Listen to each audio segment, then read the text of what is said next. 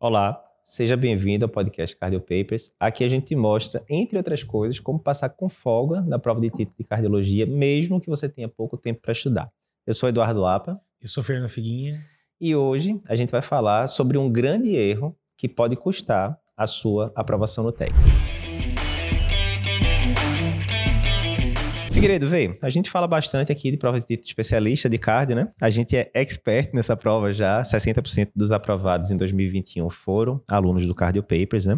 Todo ano tem muita gente que faz, mil e poucas pessoas, 1.200, 1.300, 1.400 pessoas que fazem. Taxa de reprovação chega a bater em 70% em alguns anos. Prova difícil, né?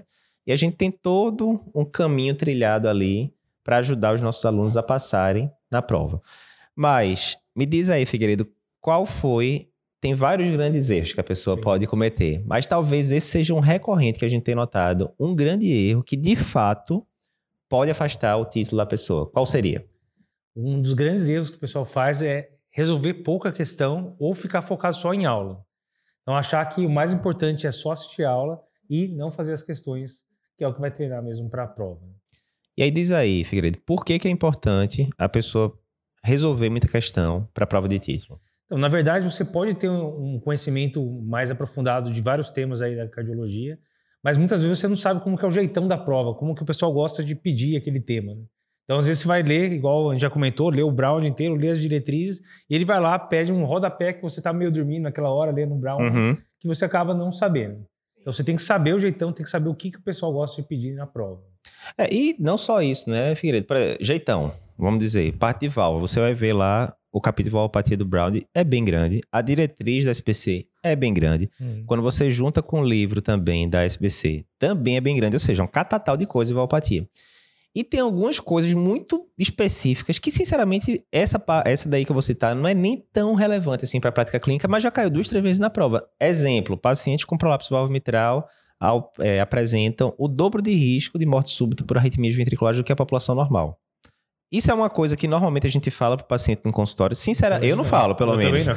Mas já caiu essa frase umas duas ou três vezes na prova. Sim. Então imagine, você que está fazendo lá, estudando, né?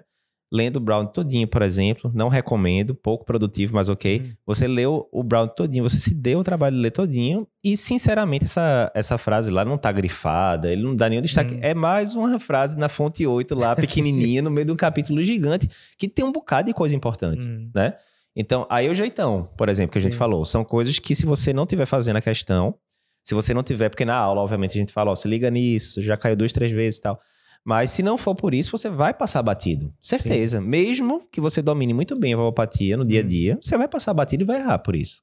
Não é isso? Certo. Mas uma questão que é interessante é que quando você está fazendo os testes, está eh, revendo a, as questões sobre o assunto, você está fazendo um aprendizado ativo, né? É isso. Então, tem gente que acha que se você tiver 100% de visualização das aulas, você vai passar. É isso. Às vezes você está assistindo quase dormindo lá, mas você tem que botar o número 100% lá para ficar feliz, né? Isso, isso. Então, você tem que pensar, você tem que raciocinar para conseguir sedimentar bem aí o assunto. Então, Perfeito. É Isso daí eu acho que é importante, Figueiredo, porque a gente pode dividir, né? Tem dois tipos principais de aprendizado, passivo e ativo. Passivo é o quê? Você está colocando coisa para dentro e não obrigatoriamente você está colocando coisa para fora. Uhum. Exemplo, você está assistindo a aula. Ok, top, a gente gosta muito de aulas, as aulas da gente são bem direto no ponto tal. Mas é passivo, tá entrando. Uhum.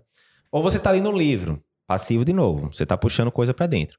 O ativo, você tem que colocar alguma coisa para fora. Então, por uhum. exemplo, na hora que você lê uma questão e você fala lá, o paciente tem esse se isso, eu tenho que decidir agora uma questão A, B, C ou D, ou é, né? Cinco hum. alternativas. Você tem que puxar o que já está no seu HD, tirar para fora no sentido de, para essa questão, para eu acertar, vou ter que botar a letra B por causa disso, disso, disso. Então, você está jogando para fora um conhecimento, né? Usando na prática um conhecimento que você já usava. Ah, outros exemplos né, de aprendizado passivo, é, ativo também, flashcards, por exemplo. Não é que não Sim. deixa de ser uma questão. Você viu qual a principal causa disso. Aí você tem que puxar lá no HD a principal causa de estenose mitral, Brasil, é reumática. Vamos ver a resposta reumática. É outro exemplo de de aprendizado ativo. E por que, que o aprendizado ativo é melhor? Porque tem um bocado de estudo mostrando que retém mais. Uhum. É a mesma história da residência. Porque você só lê diretriz de, de cardio lhe torna um cardiologista? É, lógico que não. Lógico que não. Você tem que, que não, né? ver muita coisa na prática. Então, Exatamente se você só isso. lê e não vê na prática, quando chega um paciente, você vai ficar desesperado. Não Porque é o aprendizado ativo. O paciente Exatamente. chegou em edema de pulmão ativamente, agora eu vou ter que colocar para fora. Ó, faz Lasix, tal dose, vamos ligar tridio, tal dose, dilui ali com glicosado, vamos começar com 5 ml hora. Isso tudo é aprendizado ativo e você Sim. vai ver na realidade se aquilo ali tá dando certo ou não, né? Então é muito importante essa parte do aprendizado ativo, primeiro. É muito importante você se acostumar com o jeitão da prova, segundo. É muito importante você. É a história do sistema 1 que a gente fala. Você conhece essa história do sistema Sim. 1, sistema 2, que eu já lhe catequizei é. com isso, né? Daniel Kahneman, que é, é, ganhador do prêmio Nobel, de, ele é psicólogo, mas ele ganhou o prêmio Nobel de Economia. E ele dá uma nomenclatura que eu gosto muito, que é sistema 1 e sistema 2. É a forma do cérebro funcionar. O sistema 1 são aquelas informações que você não tem nem que pensar. 2 mais 2 são 4. Ninguém vai falar 2 mais 2, eu sou uma lira. Não, é 4. Todo mundo sabe uhum. isso e tal. É, ou se eu falo, por exemplo, ah, qual é a cor do céu? Azul. Você não pensa. Simplesmente a resposta está lá porque você já repetiu isso tanto que já está lá automático, né? uhum. né? Piloto automático. Do outro lado, se eu falo, Figueiredo, quanto é que é 63 vezes 47? Tem que parar um né? A não ser que você seja uma pessoa muito é. fora da curva, você vai ter que calcular aquela coisa toda, ou seja, você tem que empregar raciocínio na parada. Quando você está fazendo uma prova pela primeira vez, é tudo sistema 2, correto? Ó, isso aqui, com isso aqui, com... Contudo, na hora que você começa a fazer muita questão, tem muita coisa que é aquela. Eu fazia muito isso, né? E às vezes isso aí pode induzir erro, vou dizer porque, mas eu li a primeira linha da questão, pronto, já sei o que ele quer, vou marcar aqui letra B e vou pra Sim. frente. Tem o risco, lógico, de ter Sim. alguma pegadinha ali no meio, né? E você passar batido. Mas por que, que é importante isso? Na hora que você repete questão, questão, questão, questão, você já sabe no sistema 1. Você não tem nem que pensar por quê, mas ah, o estalido de abertura na né, estenose mitral, quanto mais longe, pronto. A pessoa já marca e já vai para frente. Né? Tem, tem uma coisa que é até uma dica importante, que a gente teve alguns problemas com os alunos nossos, né? Uhum. Que várias questões entraram no sistema 1 dos nossos alunos. Então uhum. o pessoal sabia responder. O problema e, bom, né? É, o problema bom. Que daí chegava na prova, ele começava a ler e já matava. Uhum. E daí dava risada e o cara reclamava, para de dar risada. então, o pessoal tava dominando tanto o assunto que às vezes chegava isso. na hora da prova. Mas isso é um problema bom. É, o cara leu o enunciado e já sabia o que ia ser pedido. Isso. Óbvio, lê com calma, não vai lógico, lógico. pular as coisas. Mas assim, é, é questão que o, cara treinou bem, isso. o cara tava preparado para aquilo. Ele já sabe o jeitão. É. Ele já sabe o jeitão da coisa, né? Ah, do mesmo jeito, quando você pega, por exemplo, depois que você atendeu muito infarto, alguém mostra um, um eletro do infarto com supra para você, né? O cara que tá muito experiente, ele já vai saber, ó, começa esse e tal, já liga na hemodinâmica. Ele não tá tendo que pensar. Sim. Enquanto que pro estudante de medicina, que não tem ainda, ele tem que pensar, não, como é que é mesmo? Tem que fazer AS, qual é a dose? Eu vou fazer clopidogrel, não vou. Como é que é o trombolismo? Ele não tá no sistema 1 ainda dele, né? Porque ele ainda ele não tem que organizar tudo na cabeça. Ele vai ter que organizar ainda. Então, a questão é muito boa para enfiar ali o conteúdo no sistema 1 e você hum. conseguir resolver mais questão em menos tempo. E esse é um dos desafios da prova, né? Porque a prova Sim. tem. Antigamente eram 120, hoje em dia são 100 questões, mas ainda é muito questão no espaço de tempo reduzido. Então Sim. você tem que otimizar muito isso para conseguir desenrolar. Então a gente falou que questão é importante fazer. Mas por que só resolver questão não é o ideal para a prova do TEC? Pois é, aí eu acho que tem o negócio dos extremos, né, Figueiredo? É, Aristóteles falava muito isso, que os extremos são vícios e que né, o, o bom senso, o bom termo está ali né, no meio do uhum. caminho. Né? Se você pensar numa régua, é isso. Elimina os extremos e fica ali no meio. Então, se você pensar de um lado, teria um problema, que é o cara que só quer ver aula, só quer ver estudo passivo e não está fazendo uhum. questão nenhuma. Não vai dar certo. Não vai dar certo, porque na hora que chegar na prova ele não vai estar preparado para isso. Uhum. Do outro lado, tem a pessoa que só quer fazer questão, não quer ver nada de, de teoria, etc. Sim. Isso também não vai dar certo, eu vou fazer analogia, né? Lá no, no Sermão da Montanha, né, um dos trechos mais conhecidos da Bíblia, Jesus fala aquela analogia da casa sobre rocha e casa sobre areia, né? Que é a casa que é construída sobre rocha, ou seja, ela tem uma base forte. Pode vir chuva, pode vir tornado de abacuado que ela vai ficar lá no canto dela. Já a base sobre a, a casa sobre areia, ou seja, uma, ba uma base instável, né? Uhum. Construída pobremente. Qualquer chuvinha que der ali, ela vai desabar. Se você está aprendendo só com questão, é como se você estivesse pegando aquelas orelhadas de beira-leito, que Sim. a gente gosta muito na residência. Ó, fulaninho deu uma dica, aprendi. Uhum. Ok. Mas na hora que alguém fala assim, ó, tudo bem, você pegou várias dicas de infarto agudo do miocárdio com, com supra. Beleza. Mas descreve para mim agora tudo que você sabe de infarto com supra, indo desde os fatores de risco, a fisiopatologia, como é que é o quadro clínico, como é que você vai organizar o tratamento. Descreve para mim o tratamento do infarto com supra todinho até agora. Aí você fala, opa, peraí, em nenhuma questão do, da prova de título ele pediu a, a, a, o tratamento inteiro. Ele pergunta trombolise ou, é. ou angioplastia. Aí na outra ele pergunta faça S sozinho ou faça S com clopidogrel. É, o conhecimento que você vai adquirir é fragmentado. fragmentado. Exatamente. Fragmentado. Exatamente. Fragmentado. Então, é uma base sobre areia, é uma casa sobre areia, Sim. né? Se cair aquela mesma questão que já caiu nos anos anteriores, você vai tender a acertar e tem muita questão que se repete. Sim. Mas se ele mudar um pouquinho ali o meio de campo, você, opa, agora eu me embananei. Agora eu não tô com a, a, base sobre rocha, a, a, casa caiu e caindo com isso o título foi embora, Sim. né? Então não acho uma boa. Eu acho que o ideal, e aí a gente tem uma sorte muito grande, a gente tá ficando especialista agora em provas de título de forma geral, né? Porque além de ter dominado a card, a gente está dominando a endócrino também. 36% Sim. dos aprovados dessa última prova de 2022 foram alunos do Endócrino Papers, que é a nossa marca de endócrino. Estamos indo aí para dermato também, mais no hum. final do ano. E a gente vai vendo os padrões das provas de título. E por sorte, a prova de título de cardio, no, no meu universo de conhecimento, é a que melhor reflete a prática clínica. Sim. Então, você vai estar tá matando dois coelhos com a cajadada só, porque você vai estar tá passando na prova e você vai estar tá melhorando muito a sua prática clínica. E uhum. adivinha, na sua prática clínica, o paciente não vai chegar assim e dizer: doutor, se eu tiver com isso aqui agora, você vai me mandar para um canto X ou para o canto Y. não é uma múltipla escolha, é um universo Sim. aberto, né? Olha, eu estou com infarto com supra resolva a minha vida. E aí é como se fosse uma prova aberta. Não cai questão aberta ainda, pelo menos subjetiva Sim. na prova, talvez no futuro. Mas a vida real vai ser subjetivo. Né? Ninguém vai estar dizendo para você, escolha aqui A, B, C ou D, o que, é que você vai fazer com seu paciente.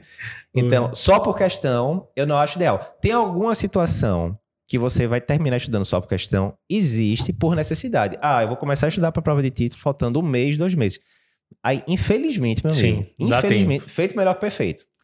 Não vai dar tempo de você e daí estudar. você vai poder fazer teoria lá no, no nosso desafio, no, no, nossa revisão final. Isso. Daí não é o modelo ideal, mas é o que tem para fazer. É necessidade. É. Né? Aí, aquele, aí é contraprodutivo. Se você for tentar estudar tudo, não, eu queria fazer um negócio top, eu vou querer estudar a teoria toda e fazer as questões todas. Ok. Então você se desvincula de todo o seu serviço, você vira um ermitão ali durante dois, três meses estudando só cardio, aí dá tempo. Sim. Ah, como ninguém vai fazer isso, uhum. aí você vai ter que focar no pareto, né? O que é que Sim. vai lhe passar? Acertar a questão. Então vamos focar em questão, mas por necessidade, não é porque seja a melhor forma possível e imaginável. Perfeito. E aí, como que a gente vai organizar, então, o estudo pra, é, por questões para a prova do TEC? Como que a gente deve organizar isso aí? Aí, mais uma vez, Figueiredo, a opinião da gente é a seguinte: você tem que ter um método. Né? Tudo sem uhum. método, tudo sem clareza, vai dar ruim né? Então, se você chegar assim de lua, rapaz, vou fazer o seguinte: hoje bateu aqui a, a, o Espírito Santo, eu vou fazer 70 questões. Aí amanhã, não, eu tô ocupado, daqui a um mês eu faço de novo. Se você não tiver consistência, se você não tiver um plano, vai dar ruim, né? Uhum. Então, o que é que a gente faz, né? Mais uma vez, o que é que a gente quer? A gente quer que os alunos da gente que estão no curso de título do TEC, que eles não tenham que pensar muito, que eles sigam o caminho que a gente traçou milimetricamente para eles e vai dar certo. O princípio é uhum. esse. Então, lá no TEC, como é que a gente faz?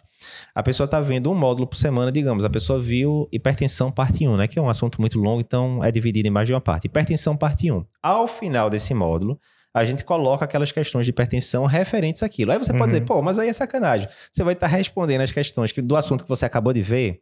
Aí é muito fácil. Teoricamente está tudo fresco na cabeça. Aí é muito né? fácil. Mas veja, o objetivo é você alinhar de fato, o que acabei de ver na teoria, como é que cai na prática. Uhum. A sua taxa de acerto vai ser maior do que a normal? Óbvio que vai, Sim. né? Porque você acabou de ver o assunto. Mas aí o que, é que a gente faz? Depois dessas questões, a gente coloca questões aleatórias, 20 questões aleatórias de anos anteriores. E aí vem tudo misturado. Aí Sim. vai vir congênita, com coronária, com IC, tudo misturado.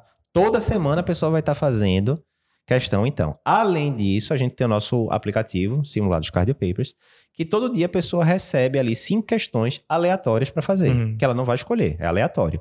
E aí vai embananar tudo ali no bom Sim. sentido, porque, eita, pô, tava, tô me garantindo hipertensão, tô me garantindo em cima, mas congênito eu vi agora que eu tô uma desgraça. Ok, vai estudar mais congênito então, né? Sim. É isso, você não vai brigar com a o coisa. O ideal é ver isso com antecedência mesmo, não em cima da hora. E aí, no, ainda tem os simulados mensais, que a gente coloca centenas de questões. Teve questão, uhum. teve simulado que a gente pegou pesado, a gente botou 400 questões. Esse aí eu acho que ficou pesado demais, mas tem simulados mensais também. Então, Sim. mais uma vez, piloto automático. O aluno recebe a mensagem, está na hora de fazer simulado, está aqui disponível tantos dias. Ele vai lá e faz. E mas pro final do ano a gente vai ter umas surpresinhas também aí de dar, legal, uma, legal. dar uma revisão também mais forte. Para quem não é aluno ainda, qual é a recomendação que eu faria? Se inscreve no curso. vai estar tá aqui com a. A gente vai pedir pro pessoal botar o QR Code em algum lugar aqui da tela, certo? Para você conseguir ser linkado lá pro curso. Mas não, vou aqui na cara e na coragem, sangue, suor e lágrimas, sozinho e tal faça algum esquema de revisão em que você esteja fazendo, idealmente, questão todo dia, né? Se não der todo dia, toda semana, e de assuntos distintos. E essa é uma dúvida interessante, né? É, tem muita gente que pergunta: é melhor fazer questão do tech todo dia ou é melhor fazer espaçado? Deixa para fazer uma vez por mês só?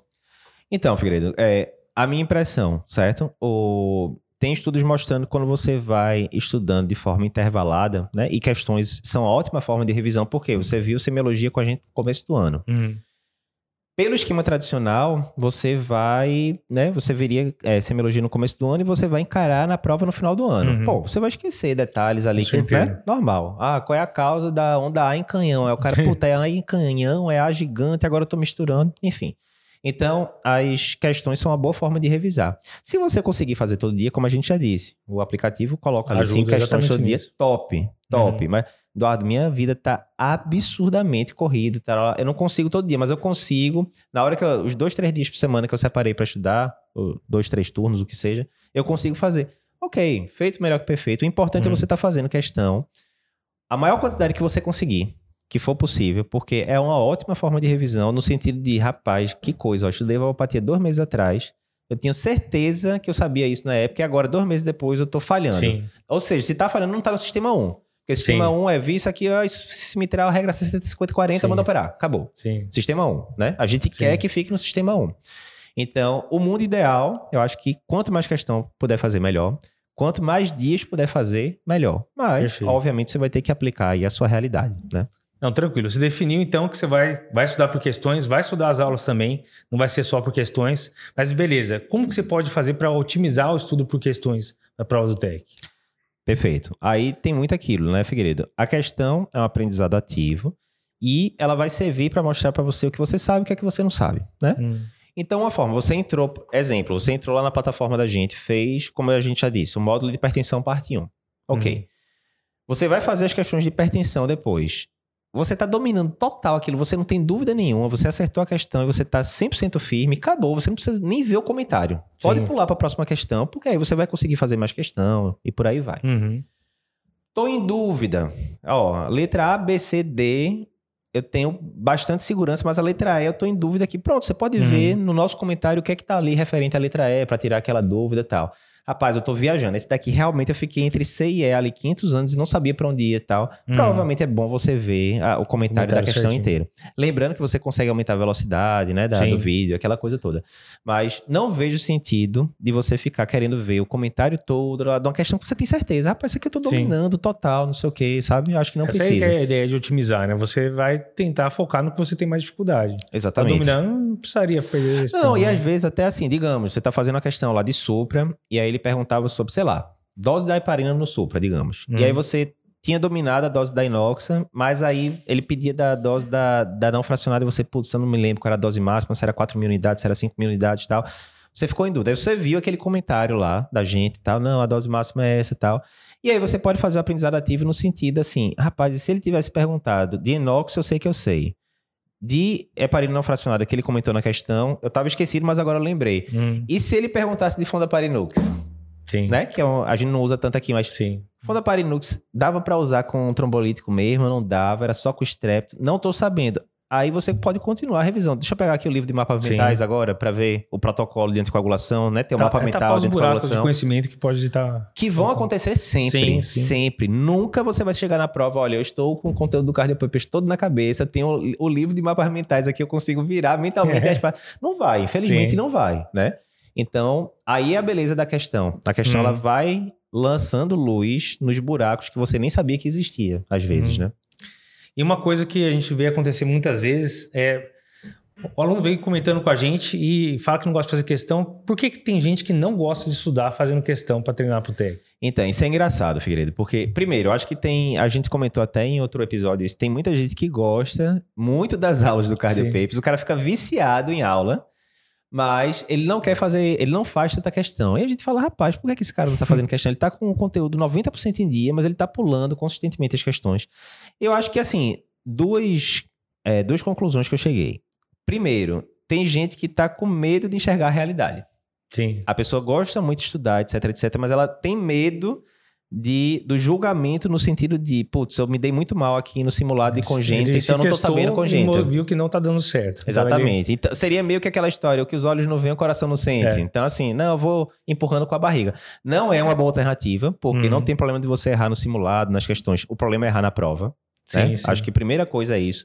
E tem gente também que é perfeccionista, Figueiredo. Tem gente que fala, olha, enquanto eu não tiver com 100% do assunto concluído, eu vou deixar as questões para depois. Ou Sim. não vou fazer o simulado. Tô com 90% do assunto concluído. Vai ter simulado agora no final do mês do Cardio Papers. Tudo misturado. E, putz, eu prefiro ficar com 100% do conteúdo concluído. Hum.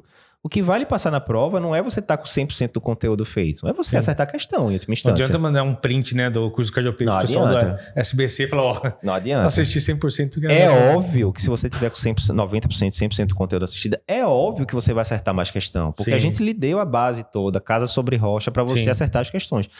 Mas se você está com o conteúdo pouco atrasado e vai ter um simulado, não não pule o simulado, porque o simulado vai lhe mostrar o que é que está acontecendo na realidade. Sim.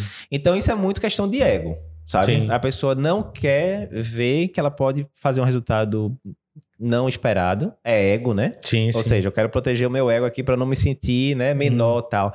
Mas não tem problema, porque errar não tem, eu falo isso sempre para minhas filhas. Eu vi um podcast uns anos atrás em que falava que mulheres têm maior medo de errar e disso ser visto pelo público do hum. que homens, né? Era falando por que, que tem tanto pouco mulheres programadoras, né? Comparado Sim. com homens. E a, a, diferença é absurda de um gênero para o outro. E eles viam que tinha muitas mulheres, no teste que eles fizeram, eles colocavam lá as telas, né? E falavam, olha, tenta escrever esse código X. Não entendo nada disso, né? E aí, muitas vezes, quando chegava para os homens, estava lá, ele estava ali, ele enganchou em alguma coisa, mas ele fez 50% da parada. E hum. muitas vezes, quando ia ver a tela da, da moça, estava em branco. Aí falava, mas como assim em branco? Aí, quando pegavam lá o backlog, viam que ela tinha escrito um bocado de coisa, mas na hora que ela travava no mesmo lugar que o cara tinha travado, ela preferia apagar para não mostrar claramente para o outro que tinha errado, sim, né? Sim. Porque isso aí feria o ego, aquela coisa toda tal.